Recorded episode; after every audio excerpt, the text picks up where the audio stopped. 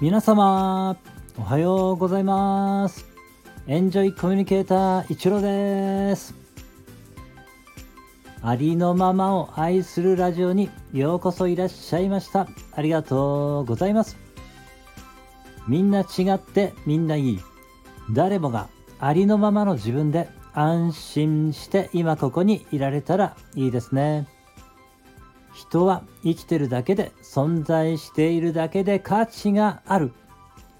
毎日何もかもがどんどん良くなっています。ありがとうございます。嬉しい楽しい幸せ。愛してる大好きありがとう。ついてる。はい今日もよろしくお願いします。えー、このところですね。えー、TikTok を始めたり YouTube を始めたりしていまして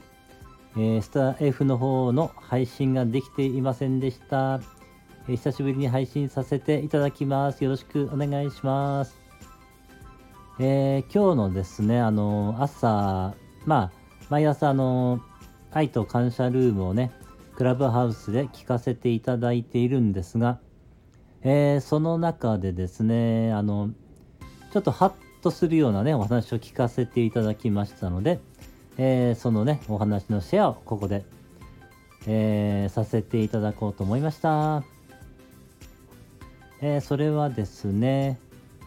えー、帰り道理論というんでしょうか。えー、帰り道。え、これはね、どこかにこう出かけた時にですね、え、その方はですね、あの、え、高速道路がすごい渋滞していて、まあ、大変だったので、もう下道に降りて、えー、いつもとね、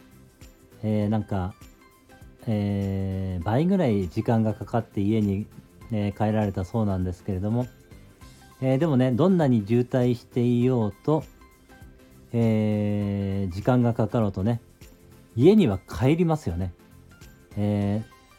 家には帰ると思うんですけれども、ただこれが、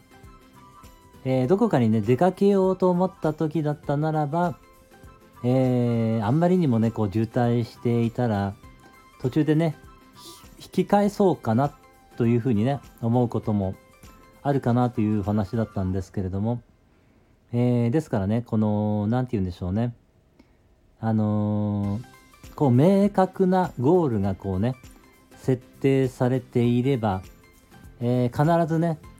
まあ、そこに向かって進んでいくというね、えー、ことにつながるというかね、えー、そういう、まあ、お話だったのかなと思うんですけれども、えー、明確なね、ゴールがあるかないかっていうのは、やはりそのね、自分がこう、たどり着きたい場所というかですね、状態というか、えー、そういうものがね、明確にあるかどうかっていうのは非常にえー、大事なのかなというふうにちょっと感じたんですよね。それがあると、えー、途中でね、くじけたりせずに、えー、そこにね、たどり着くための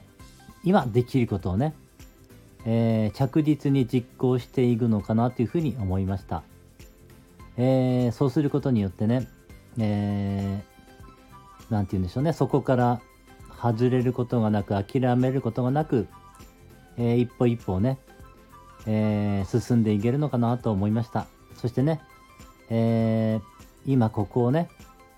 えー、できることをただただ淡々とやっていくっていうことになるのかなと思いますけれども、そのね、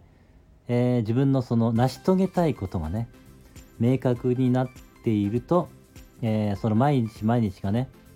えー、充実して、そのことをね、えー、楽しく行っていけるのではないかなと思いました。ので、えー、そのことをねこちらでシェアさせていただきました。